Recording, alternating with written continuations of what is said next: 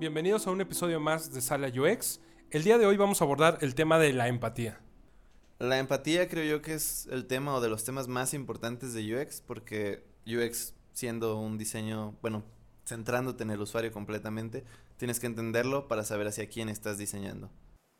Bueno, primero que nada, pues, ¿qué es empatía, no? Eh, para mí empatía es como ponerte en el lugar de, de esa persona o del usuario en este caso, que es con el que estamos tratando. Y pues muchas personas confunden lo que es simpatía con empatía. Y simpatía simplemente es entender como el, a la persona o lo que está sintiendo. Y empatía ya es ponerte en el lugar de esa persona, sentir lo mismo que esa persona. Para mí es la habilidad de conectar, de, de compartir y también de entender las emociones de los usuarios, porque pues, lo que busca el UX es resolver problemas. Entonces, para mí la empatía es eh, tener este entendimiento de las emociones de las personas para poder hacer un buen UX. Exacto, y una emoción importante que tenemos que combatir como diseñadores UX es la frustración, que es como de las principales cosas que pasan cuando estás utilizando un producto y no está teniendo una buena experiencia ¿Qué es? Te frustras. ¿Te acuerdas que hace unas semanas este, fui a cargar gasolina y necesitaba facturar y nos metimos a, tu computadora y la experiencia era terrible? Eh, parecía hasta que estuva, estaba en mantenimiento la página, pero, pero los botones no funcionaban, me tenía que salir, registrar en otro lado. Eh, me generó mucha frustración y estuvimos como una hora. donde dijiste como, ya, lo hago luego. Sí, o tal vez pensé en dejar de facturar eh, en esa gasolinera, de hecho ya he ido a otras. Al final pudimos, pero no fue nada intuitivo, no fue fácil y sí me generó mucha frustración. Y efectivamente te sentiste muy frustrado y eso es lo que tenemos que combatir. ¿Y cómo lo, cómo lo combatimos? Siendo empáticos, entendiendo completamente a nuestros usuarios, anticipando dónde van a tener ellos esos puntos de frustración, que se les llaman como pain points, eh, así es como lo van a encontrar en algunas definiciones. Entonces es como encontrar dónde se van a trabar, dónde ya no van a poder continuar, qué es lo que les va a costar trabajo hacer. Pero a veces a los diseñadores eh, les cuesta trabajo ser empáticos. ¿Por qué? O sea, ¿por qué hay como estas barreras? Mira, existen también mucho porque tú como diseñador muchas veces dices, yo sé quién es mi usuario y sé cómo piensa, sé cómo se siente y sé cómo voy a combatir todo esto. Y a lo mejor y sí aciertas en unas cosas, pero si no haces una investigación correcta de quiénes son tus usuarios, no los vas a entender completamente. Eh, por ejemplo, el típico tío que agarra el celular y quiere hacer algo y te dice, no, es que yo ya estoy viejito, ustedes los chavos que sí le saben, yo ya no sé cómo se hace esto. Cuando tú te acercas a las personas te das cuenta de ese tipo de comportamientos y empiezas a ver como en dónde se traban o qué sí saben hacer, a qué están acostumbrados, a lo mejor puede estar viejito, pero si tú lo ves y dices, ah, ok, le mueve muy bien al Facebook, a Twitter, tiene Spotify o algo así, vas viendo cómo está adaptado él a la tecnología, entonces tú investigando quiénes van a ser tus usuarios y acercándote a ellos para conocerlos bien, logras como un nivel de empatía mayor con esos usuarios. ¿Tú, Juan Carlos, has tenido alguna experiencia así con, con familiares o conocidos que, que batallen como usuarios? Ah, sí, no, cualquier adulto en esta época, eh, o sea, ya adultos mayores, en esta época es como, ah, es que yo no lo entiendo, es que ustedes ya crecieron con eso, ¿no?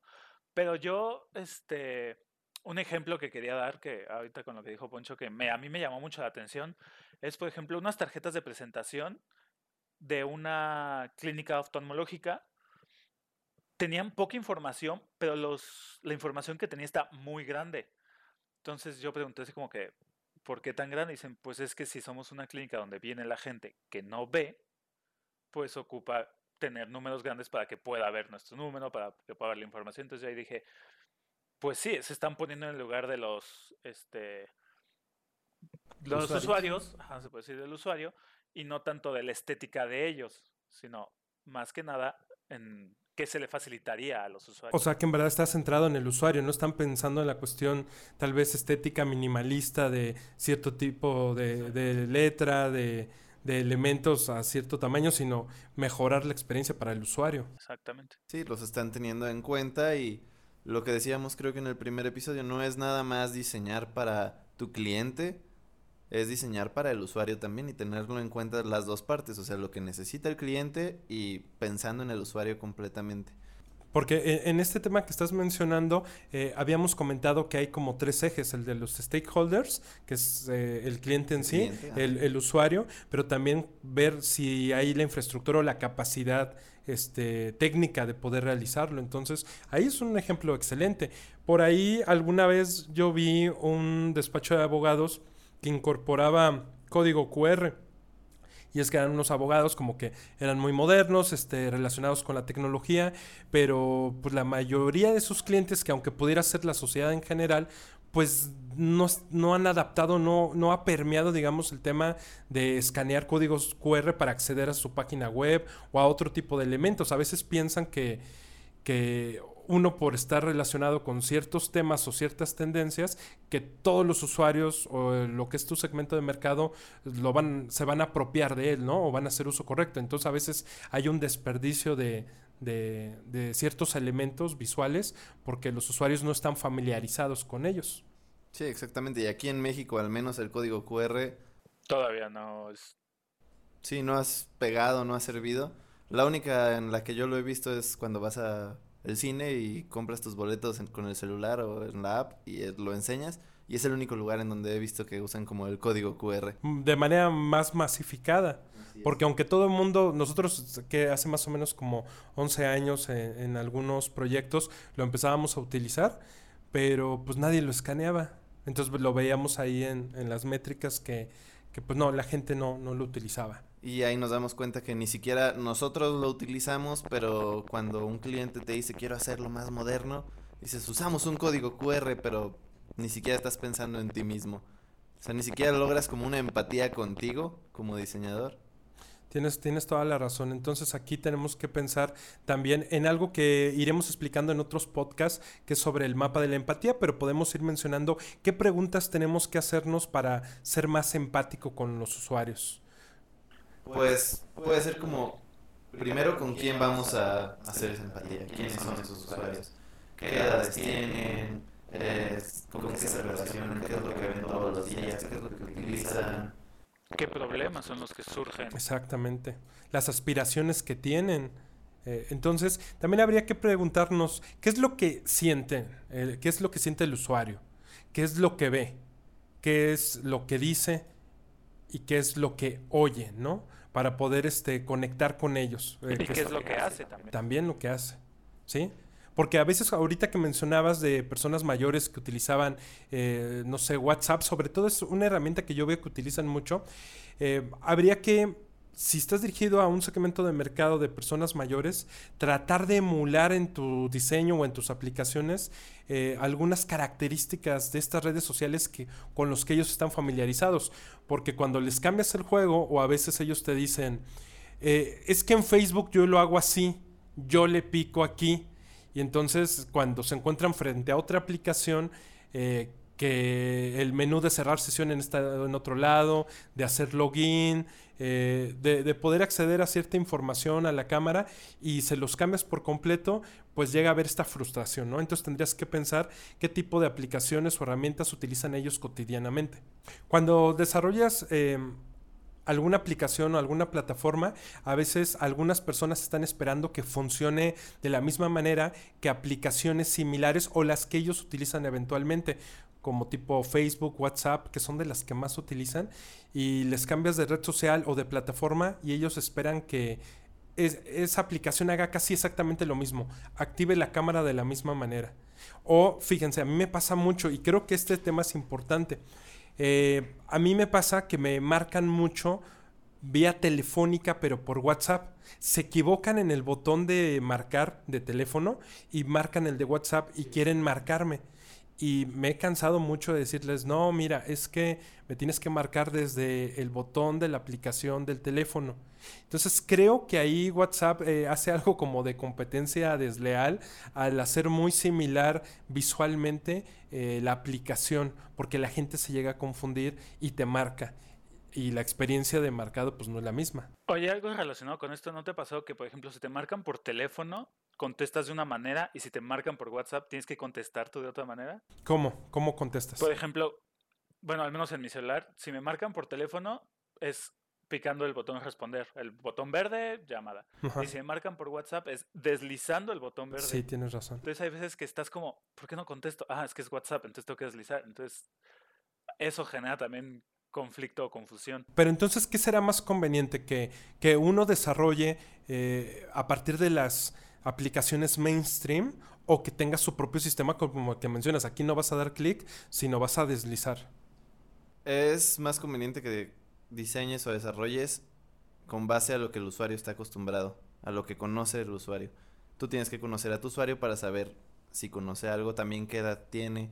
Entre más acostumbrado esté la tecnología, puedes tú arriesgarte un poco más a innovar o a cambiar la forma en la que se hacen las cosas, pero siempre va a ser más recomendable diseñar de la forma en la que ellos ya están acostumbrados. No sé si se acuerdan que en el episodio pasado de UX y UI hablé un poco de los patrones de diseño. Es un poco esa parte, cosas que ya están como probadas que funcionan y que los usuarios ya están acostumbrados. Entonces, diseñando, basándote en esos patrones de diseño, vas a tener una mejor usabilidad, tu usuario va a tener una mejor experiencia. Es que estoy, ajá, No, Juan no, Carlos. perdón, perdón. Yo estoy de acuerdo totalmente en la parte de la usabilidad, pero entonces, ¿dónde queda la innovación si estamos copiando estos patrones? ¿No Mm. queda un poquito de lado? Sí, pero por eso te digo, o sea, si tus usuarios tienes que comprender completamente a tus usuarios. Si vas a diseñar, no sé, una plataforma para abogados, contadores, gente que ya es más grande, no te puedes arriesgar tanto a innovar porque no lo van a entender y le van a decir a la secretaria o a su hijo o a su hija o a quien tengan cerca, joven, como hazlo tú si te arriesgas a eso. Entonces ahí ya no estás teniendo a tu usuario y ya es como otro usuario en el que tú ni siquiera pensaste. Tú quizá pensaste en que tu usuario era ese Contador, o- abogado. Ajá, esa persona, pero ya ni siquiera va a ser esa persona porque tú hiciste un mal trabajo en el diseño, no supo cómo utilizarlo y ya se lo está pasando a alguien más. Entonces la experiencia que esa persona tuvo ya fue mala, ya se frustró. Sí, justo yo iba a comentarte algo sobre eso. Es como puedes innovar dependiendo también, siento, tu público o tu usuario, porque yo, como sea, volviendo al tema lo de WhatsApp la llamada, descubrí, o sea, me di cuenta rápido que no era apretando, sino deslizando. Pero le pasó a mi papá y él sí no pudo contestar. Dice, es que no contesta, es que no contesta, ¿por qué no contesta? ¿No? Entonces tienes que ver mucho al usuario, ¿no? O sea, creo que las nuevas generaciones se van adaptando más a los cambios más rápidos, ¿no? O sea, que una persona que antes, antes no había cambios con tanta velocidad como los hay ahora. Tienes razón, los cambios tardaban mucho y ahora constantemente cada seis meses tenemos actualizaciones que cambian por completo. No sé si ustedes, tal vez yo me voy a ver como muy ingenuo o era un gran desconocimiento que tenía de WhatsApp. Eh, yo solía encontrar el, bueno, el botón de para mandar mensaje, lo apretaba y lo deja, dejaba mi dedo apretado en la pantalla y ahora descubrí que lo puedo activar, deslizar Y se y, ya se queda, ya puedo tomar el celular y puedo mandar el mensaje de voz. Tal vez algunas personas que nos están escuchando eh, estaban en, en la misma que yo, que no sabían que podían dejar de apretar el botón, deslizarlo y empezar a grabar de una manera cómoda, porque a veces había mensajes que se me... Pues no se lograban porque yo soltaba el dedo muy rápido y ya no podía mandar el mensaje después de un minuto de estar hablando. Ustedes ya lo habían descubierto. Yo también lo descubrí no hace mucho, pero siendo realistas, ¿quién lee las actualizaciones, no? O sea, te dicen, hay una actualización de WhatsApp y tú le pones actualizar. ¿Te puedes saber qué es lo que cambiaron? No, te metes a la aplicación y ves que algo no y dices, ay, ¿qué es eso? Pero si no ves como visualmente el cambio, ni te enteras. Y en mi punto de vista, tal vez hicieron no tan buen trabajo de UX porque si al menos yo y por esto no estoy haciéndolo con investigación, esto es con lo que creo, la mayoría de personas que mandan una nota de voz es porque están ocupadas haciendo otra cosa y no pueden escribir. Entonces muchas veces ni siquiera están viendo la pantalla como para leer el mensajito que te dice, desliza hacia arriba para bloquearlo o algo así. Entonces, si hubieran pensado como, ah, ok, es que esto las personas van a estar ocupadas haciendo otras cosas, bueno, como les digo, esto no tiene alguna investigación, no puedo probarlo, pero creo yo que la mayoría de gente lo hace así. Entonces, quizá deberían de haber pensado en otra forma de indicarte como, ok, esto se puede bloquear. Ni siquiera con el... Porque siento yo que a veces también el iconito de grabar es muy pequeño. Hay mucha gente que he visto que está grabando y, ah, ya le solté, ah, no te puedo grabar. Sí. Entonces también ese tipo de cosas hay que resolverlas. Porque también hay que considerar pues cuestiones eh, antropomórficas, ¿no? Del tamaño, de las dimensiones de los dedos. Bueno, mi dedo es grande y entonces yo, yo tapo completamente el botón y no lo veo. No sé qué acción realicé que en el momento de deslizar de repente vi que se mantenía todavía grabando y para mí fue así como, como mágico. Y eso que estamos hablando que somos de una generación que, que todavía no llegamos a, a esa época de ser adultos mayores y no lo teníamos entendido por completo, no era un conocimiento eh, que, que ya lo tuviéramos de hace mucho tiempo. No sé cuándo se habrá hecho la actualización. Sí, no, ni idea. Ni idea, pero bueno, ya nos desviamos un poquito hasta WhatsApp y la interfaz. Pero va relacionado con que tienes que conocer a tu usuario. Entonces ahí tal vez no ha habido la empatía suficiente de parte de los diseñadores de UX de esta aplicación y de otras más. Sí, exactamente. A mi punto de vista, muchas aplicaciones desarrolladas por el equipo de Facebook, como WhatsApp o Facebook, Instagram. tienen un mal trabajo de UX. Entonces ahí nos tenemos que volver a hacer esas preguntas. ¿Qué siente, qué oye, qué dice, qué ve el usuario? ¿Cómo utiliza las herramientas? Y ya con este tipo de preguntas, con investigación y resolviendo todo eso, es como vamos a crear a las personas o protopersonas, de las que ya haremos un episodio completo. Pero estas personas o protopersonas nos sirven para plasmar como esos usuarios o grupos de usuarios en ciertas personas, darles como una identidad y tú tomarlas en cuenta a la hora de estar diseñando. Entonces la empatía es súper importante para el UX. Sí, Lo claro. más importante. Pues ya para concluir, ¿no? O sea, es eso. Nos quedamos con que la empatía es lo más importante para un UXer. ¿Por qué? Porque tienes que entender al usuario, tienes que ponerte en lugar del usuario, dado que él es el que va a usar el producto, ¿no? Y, y sería interesante que nos platiquen experiencias como las que acabamos de compartir, eh, que nos sigan por las redes sociales y ahí nos escriban y nos digan, bueno, a mí me pasa lo mismo con WhatsApp o con Facebook, con Instagram o cual- cualquier otra plataforma o incluso cuando facturan como a mí me pasó. Entonces que las puedan compartir en redes sociales. ¿Cómo estamos en redes sociales? En Facebook como Sala UX Podcast y en Twitter e Instagram como Sala UX. Bien, entonces eh, espérenos para los siguientes episodios, esperamos también sus comentarios y pues estaremos escuchándonos en otro momento. Bye bye. Muchas Hasta luego. gracias. Bye.